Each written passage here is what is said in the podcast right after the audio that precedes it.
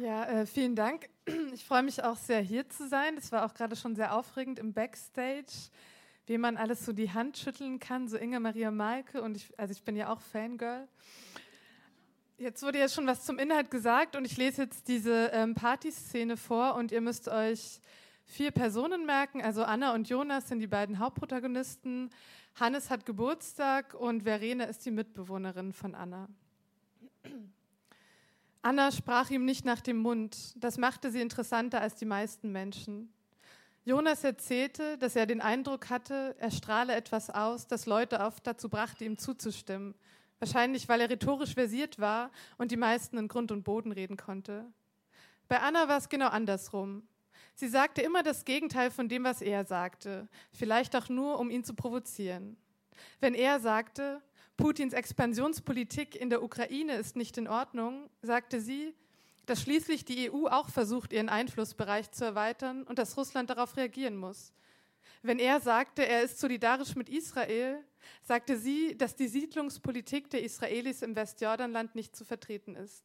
Wenn er sagte, er findet es wichtig zu gendern und benutzt in seiner Doktorarbeit beispielsweise das Sternchen, nicht den Unterstrich, sagte sie, Sie passt immer der Situation an, ob sie gendert oder nicht. Für sie kommt es auf den Kontext an. Vielleicht waren ihre unterschiedlichen Meinungen der Grund, warum sie den ganzen Abend zusammen waren. Es wurde nie langweilig. Anna widersprach Jonas nicht absichtlich. Sie hatte den Eindruck, manchmal formulierte er Dinge ungenau, unscharf. Vielleicht wirkte das auf ihn, als wäre sie immer anderer Meinung als er. Dabei fand sie ihre Standpunkte oft ähnlich. Jonas sagte, dass er nicht darauf achtete, wie viel Anna an dem Abend getrunken hat und dass er selbst viel gesoffen hat. Offensichtlich hat sie viel getrunken, sagte Anna. Vielleicht wäre der Abend sonst nicht so verlaufen. Sie hasste sich dafür, die Kontrolle verloren zu haben. Das passierte ihr sonst nie. Auch nicht unter Alkoholeinfluss. Andere Drogen hat sie nicht genommen. In seinem Freundeskreis war die einzige Droge, die konsumiert wurde, Alkohol. Nichts Chemisches, manchmal Gras, schilderte mir Hannes. In Leipzig verlief die Grenze zwischen Freundeskreisen. In manchen wurde Alkohol getrunken, in anderen harte Drogen konsumiert. Menschen passen sich an, sagte er. Hannes kannte wenig Leute, die beides taten. Er konnte sich nicht vorstellen, dass irgendwer irgendwem was in ein Getränk mischen würde. Nicht in Leipzig, nicht auf dieser Party. Es war nur Alkohol im Spiel, sagte Jonas. Das Trinkspiel hätte sie nicht mitspielen sollen. Am Lagerfeuer ein Quiz, es ging chaotisch zu, die Leute riefen durcheinander. Uli las die Fragen vor, es gab keine Teams, jeder konnte eine Antwort in die Runde werfen. Wer falsch lag, musste einen Shot trinken. Das Thema des Quiz war Kaffee. Wie heißt das Getränk? Ein Drittel Espresso, zwei Drittel geschäumte Milch. Cappuccino, rief Anna übermütig. Falsch, schallte es ihr entgegen, Flat White. Zur Strafe musste sie einen Mexikaner trinken. So ging es weiter. Espresso und Milchschaum? Latte Macchiato? Nein, Espresso Macchiato. Anna hatte sich für eine Kaffeefeinschmeckerin gehalten, zumindest trank sie sehr viel Kaffee, und wenn sie nicht morgens nach dem Aufstehen sofort einen trank, bekam sie starke Kopfschmerzen, die sich vom Nacken bis zur Stirn zogen, das waren wohl Anzeichen einer Sucht. Aber sie hatte sich geirrt. Ihre Kaffeekenntnisse waren überschaubar, neben Cappuccino und Latte Macchiato gab es viele Zubereitungsarten, von denen sie noch nie gehört hatte. Sie rief trotzdem beherzt diese beiden Sorten in die Runde, lag wieder und wieder falsch und trank Mexikaner um Mexikaner. Irgendwann saß er wieder neben ihr. Er wollte sich nicht zu ihr setzen. Erst waren drei Personen zwischen ihnen auf der Bierbank, aber die verschwanden allmählich, gingen nach Hause oder aufs Klo oder ihnen wurde zum Feuer zu heiß. Anna lallte, dass sie mit ihm einen Pfeffi auf Freundschaft trinken wollte. Er willigte ein, sie überkreuzten ihre Arme und ihre Gesichter kamen sich beim Trinken nahe. Geplant hatte er nichts. Sie wusste nicht, wie spät es war, als sie am Lagerfeuer saßen und tranken. Vielleicht hatte sie da schon die Kontrolle verloren. Hannes saß eine Zeit lang am Lagerfeuer neben ihnen. Er wollte sich ins Gespräch einklinken, aber er verstand nicht, worum es ging. Dabei war Gespräch eigentlich der falsche Ausdruck. Beide waren schon sehr betrunken, warfen sich eher Dinge und Namen an den Kopf, reagierten nicht aufeinander, waren laut. Da hat Hannes sie zum letzten Mal gesehen. Nein, er verbesserte sich sofort, später. Er hatte Jonas geholfen, Anna in die Wohnung zu bringen. Zuvor lagen sie sich in den Armen, taumelten. Anna wusste nicht mehr, wessen Idee es war, auf den Spielplatz zu gehen. Sie konnte sich nicht an alles erinnern, was in dieser Nacht passiert war. Zwischen den einzelnen Orten hatte sie Lücken in der Erinnerung. Späti, Auto mit Fahne, Schnitt, Lagerfeuer, Schnitt, Spielplatz. Der Weg zum Spielplatz existierte in ihrem Kopf nicht. Dass es Annes Idee war. Sie war sehr betrunken, wollte weg vor den Leuten und der Hitze am Feuer, die ihre Betrunkenheit verstärkte. Eigentlich hatte Jonas keine Lust darauf, aber als sie aufstand und stolperte, dabei fast ins Lagerfeuer fiel, dachte er, es wäre besser, sie nicht allein zu lassen. Am Ende wird sie irgendwo betrunken einschlafen und keiner wüsste wo. Er war genervt von ihr, sagte er. Sie schafften es nicht weit, weil Anna dachte, sie müsse sich übergeben. Sie waren nur bis zum Spielplatz gekommen. Anna setzte sich auf die Rutsche und er stand daneben, bereit, ihre Haare hochzuhalten. Dass sie kotzen wollte, erinnerte sich Anna. Das letzte Mal sah Verena, Anna und Jonas an diesem Abend auf dem Spielplatz. Sie hatte Anna gesucht, wollte mit ihr zusammen nach Hause gehen, fragte ein paar Leute, ob sie sie gesehen hätten, und einer am Lagerfeuer deutete Richtung Schaukel und Rutsche. Verena war schlecht im Schätzen. Es waren etwa 300 Meter vom Feuer bis zum Spielplatz. Man konnte sehen, dass dort Leute waren, aber nicht erkennen, wer. Erst als sie sich durch das hohe Gras gekämpft hatte, war sich Verena sicher, dass es Anna und Jonas waren. Warum sie nicht zu ihnen ging und warum sie Anna nicht nach Hause brachte, hakte ich nach. Sie wollte die beiden nicht stören. Als Verena in Sichtweite kam, sah sie, wie sie sich küssten. Sie ging allein nach Hause. Anna sagte, sie hätten sich nicht geküsst dass Anna sich zum Glück doch nicht übergeben musste, erzählte Jonas. Als er sich zu ihr hinunterbeugte, um nachzusehen, ob es ihr gut ging, strich er ihr die Haare aus dem Gesicht und sie küsste ihn und er automatisch zurück. Es war kein guter Kuss. Anna schmeckte nach Alkohol und er war nicht mehr in der Lage, sein Gleichgewicht zu halten. Der Kuss dauerte nicht lang. Anna kippte nach hinten um, lag ausgestreckt auf der Rutsche, lachte zuerst hysterisch, schlief dann plötzlich ein. Er konnte es nicht fassen. Da lag sie auf dem Rücken laut atmend. Er wiederholte ihren Namen, stupste sie an, doch sie wachte nicht auf. Was hätte er denn tun sollen? Er konnte sie nicht zu liegen lassen. Sie war nicht mehr in der Lage, allein nach Hause zu finden. Er verließ Anna und lief zurück zur Party, suchte Verena, sie hätte sich um Anna kümmern können, aber sie war schon gegangen. Anna war ungefähr so groß wie er, aber leichter. Er brachte sie in sein Zimmer. Sie wachte erst auf, nachdem er sie mehrmals angestupst hatte, sagte Anna. Auf ihn gestützt konnte sie ins Haus gehen. Währenddessen war sie bei Bewusstsein. Hannes half Jonas, Anna die Treppen hochzubringen. Die Wohnung lag im dritten Stock, Anna hätte es allein nicht geschafft. Sie war so betrunken, sie konnte nicht mehr stehen und es war besser, wenn sie bei Jonas übernachtete. Jeder vernünftige Freund hätte so gehandelt. Wenn die Freunde so betrunken waren, dass sie wankten und einschliefen, musste man sich um sie kümmern. Das war selbstverständlich dass Hannes die beiden in der Küche allein ließ und sie den Rest des Abends nicht mehr sah. Immer mehr Leute verließen die Party und schließlich saß er mit seinem, Bruder und, mit seinem Bruder und einem Freund allein am Lagerfeuer, bis nur noch die Asche glimmte. Als er aufwachte, brannte die Sonne auf seinen Kopf. Er dachte später oft darüber nach, ob er was falsch gemacht hatte. Hätte er die beiden nicht allein lassen dürfen? Hätte er ein Taxi rufen sollen? Hätte Anna bei ihm zu Hause schlafen sollen? Dass Annas Filmriss auch die Zeit zwischen Spielplatz und Wohnung mit einschloss. Dass sie sich nicht daran erinnern konnte, wie sie in die Wohnung kam, sagte sie.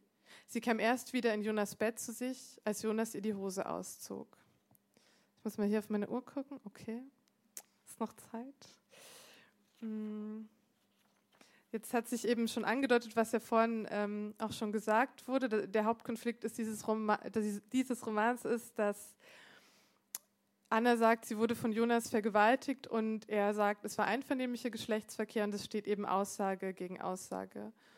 Und Anna entscheidet sich jetzt, Anzeige zu erstatten.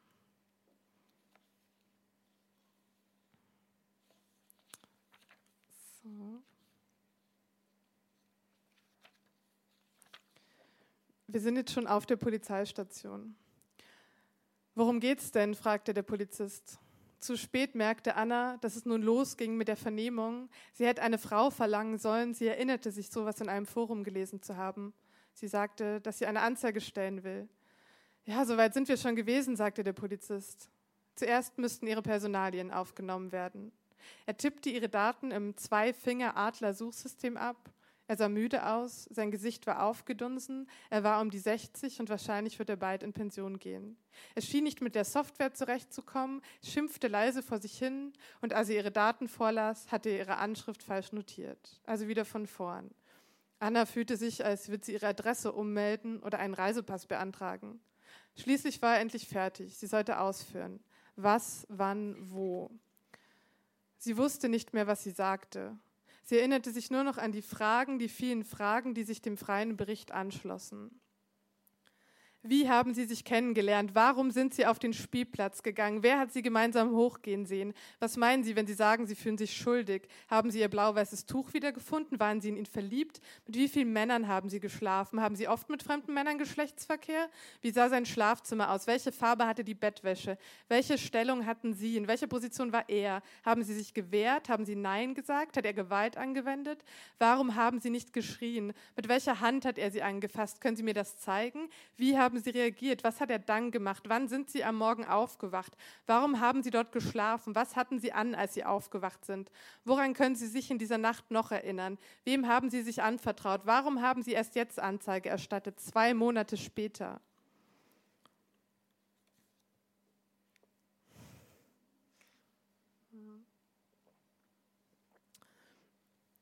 Nun geht es äh, in diesem Roman vor allem auch darum, wie das Umfeld darauf reagiert? Also wie ähm, geht man damit um, wenn zum Beispiel die eigene Schwester zu einem kommt und sagt, sie wurde vergewaltigt oder was macht man, wenn dem besten Freund das vorgeworfen wird?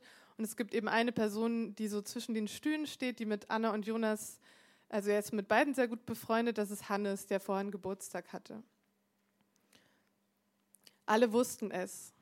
Hannes erinnerte sich nicht mehr, wann er das erste Mal von dem Fall, wie alle es nannten, gehört hatte.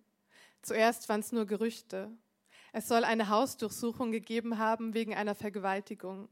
Dann wurden Ort und Zeit der Tat bekannt. Auf einer Gartenparty während des Spiels Deutschland-Frankreich, keiner der Gäste soll was mitbekommen haben. Dann kam raus, dass es um einen jungen Doktoranden und eine Studentin ging, beides Geisteswissenschaftler. Keiner kannte ihren Namen. Alle sprachen darüber, vor der Albertina der Unibibliothek Leipzig. Vor der Albertina diskutierten Studenten, die Hannes nie zuvor gesehen hatte, über den Fall, über den jungen Doktoranden, der von einer Studentin angezeigt wurde, weil er sie vergewaltigt haben soll. Abends, wenn er sich beim Späti einen Radler holte und sich mit Freunden am Herderpark traf, gab es kein anderes Thema als den gewalttätigen Vergewaltiger und das schutzlose Opfer. Die junge Frau, die betrunken mit einem Mann Sex gehabt und nicht aufgepasst hat. Bald fingen die Beschuldigungen und Verdächtigungen an. Natürlich gab es viele Studentinnen und alle überlegten, gab es eine, der es in den letzten Monaten schlecht ging, die vielleicht in den Seminaren fehlte, die auf einer Gartenparty war? Das Feld der jungen männlichen Wissenschaftler war kleiner. War nicht der Typ, der einem jeden Tag in der Albertina gegenüber saß, ein Doktorand? Oder schrieb er nur an einer kniffligen Hausarbeit und war deswegen jeden Tag in der Bibliothek? Wem traute man es zu? Der eine Seminarleiter hatte mal einen sexistischen Spruch im Seminar gebracht, der wäre bestimmt zu sowas fähig. Und war er nicht in den letzten Seminaren seltsam verwirrt und abwesend gewesen? Je nachdem, mit wem man sprach, hörte man eine andere Version der Geschichte. Mal war davon die Rede, er hätte sie im Schlaf vergewaltigt, mal hieß es, er hätte sie im Fahrradschuppen eingesperrt und an die Wand gekettet. Die Geschichten wurden immer bizarrer. Einerseits wollten die Leute unbedingt wissen, wer Täter und Opfer waren, andererseits lag immer noch ein anderes Wort in der Luft, Falschbeschuldigung. Dass Jonas einer von den korrekten Typen war, sagte Hannes. Damit meine er, Jonas verhalte sich korrekt. Er sei kein Sexist, er grapsche Frauen nicht an den Arsch. Auch sprach er nicht schlecht über andere. Hannes gab zu, dass er selbst manchmal gerne über andere lästerte. Jonas wird aber nie mitmachen. Er war korrekt in seinem Verhalten. Wer wollte schon mit einem Vergewaltiger befreundet sein, sagte Hannes. Natürlich war es für ihn und die anderen Leute das Einfachste zu sagen, Anna lügt. Warum soll es einfacher sein, fragte ich. Weil es einfacher war, sich vorzustellen, Anne wird lügen, als sich vorzustellen, Jonas sei ein böser Vergewaltiger. Es war in dieser Gesellschaft schlimmer, ein Vergewaltiger als ein Mörder zu sein. Nur Pädophile waren noch schlimmer. Deswegen war es leichter zu glauben, Anna lüge. Natürlich war auch diese Vorstellung grausam. Was war das für ein Mensch, der jemanden mutwillig falsch bezichtigte? Trotzdem wäre sie nur eine Lügnerin, kein Vergewaltiger. Es klingt, als habe sich Hannes seine Meinung schon gebildet, sagte ich. Nein, schrie er auf keinen Fall, dass er nur erklären wollte, wie die Lage war und wie die Leute funktionierten. Klar war es für ihn schwer, sich Jonas als Vergewaltiger vorzustellen und tatsächlich wusste nicht, wem er glauben sollte.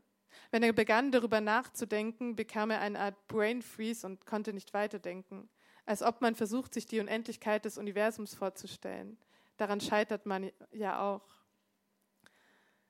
Anna fand schrecklich, was er jetzt sagt. Hannes lachte leise. Dass sie wie eine kleine Schwester für ihn war. Vielleicht lag es daran, dass sie drei Jahre zusammengewohnt haben und so viel voneinander wissen. Er kannte Annas Schlafverhalten.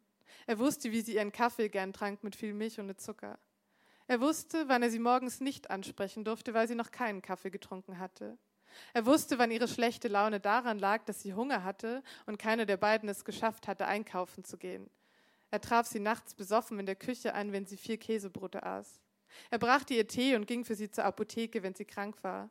Er sagte ihrer Mutter am Telefon, sie sei nicht da, während Anna neben ihm den Kopf schüttelte. Dass sie alles auf den letzten Drücker erledigte und wenn sie sagte, sie müsse abends um zehn an einer Hausarbeit schreiben, dann saß sie in Wirklichkeit vor ihrem Rechner und schaute mehrere Folgen Adventure Time hintereinander. Dass sie es nicht böse meinte, wenn sie im Hochsommer vergaß, die Milch in den Kühlschrank zu stellen und diese schlecht wurde. Dass sie tagelang darüber nachdachte, wenn man sie kritisierte. Einmal sagte er, sie sei deutscher als er und noch Jahre später nahm sie es ihm übel und suchte dafür Beispiele, warum es nicht stimmte. Ihre Unpünktlichkeit, ihr Hang zum Chaos, dass sie den Müll nicht trennte, dass sie lieber Rind als Schweinefleisch aß und überhaupt die einzige im Freundeskreis war, die keine Vegetarierin oder Veganerin war. Denn Tierschützer waren das Deutscheste überhaupt. Hitler war auch Vegetarier. Von den vielen Dingen, die er an der ganzen Geschichte nicht verstand, beschäftigte ihn eins besonders. Warum hatte sie die Anzeige nicht früher gestellt? Warum war sie nicht in der Woche nach dem 4. Juli oder am besten am Tag danach zur Polizei gegangen? Er hatte sich in das Thema eingelesen, die Polizei hätte Beweise sichern können, die Unterhose. Sie hätten eine rechtsmedizinische und gynäkologische Untersuchung durchführen, Annas Körper auf Spuren von Sperma und Gewalt untersuchen können. Dann wäre alles einfacher gewesen. Warum hatte Anna so lange gewartet, fast zwei Monate? Klar, er hatte gesagt, er könne sich nicht vorstellen, dass Jonas ein Vergewaltiger war, aber er wusste auch, dass Anna nicht lügen konnte. Selbst wenn sie es versuchte, konnte sie nichts für sich behalten. Das hatte Vor- und Nachteile. Zum Beispiel war es keine gute Idee, Anna ein Geheimnis anzuvertrauen. Einmal hatte er ihr erzählt, dass er ein Buch aus der Albertina geklaut hatte und ob man es glaubt oder nicht. Am nächsten Tag ging Anna zum Infoschalter der Bibliothek und sagte, dieses Buch sei im Bestand nicht auffindbar, es müsse gestohlen worden sein. Immerhin verriet sie nicht seinen Namen, aber sie konnte nichts für sich behalten. Er mochte an ihr, dass sie den Leuten ins Gesicht sagte, was sie dachte. Sie spielte nie Freundlichkeit vor. Sie sagte ihm zum Beispiel ehrlich, wenn er eine Frau schlecht behandelte, wenn er zu feige war, eine Affäre zu beenden. Das schätzte er an ihr. Sie war sein gutes Gewissen. Er hatte es nie erlebt, dass Anna log. Warum sollte sie jetzt lügen? Und welcher Aufwand das war, die Schutzbild zu haben, zur Polizei zu gehen und sich so eine Geschichte auszudenken, diese Geschichte wieder vor Gericht wiederholen zu müssen.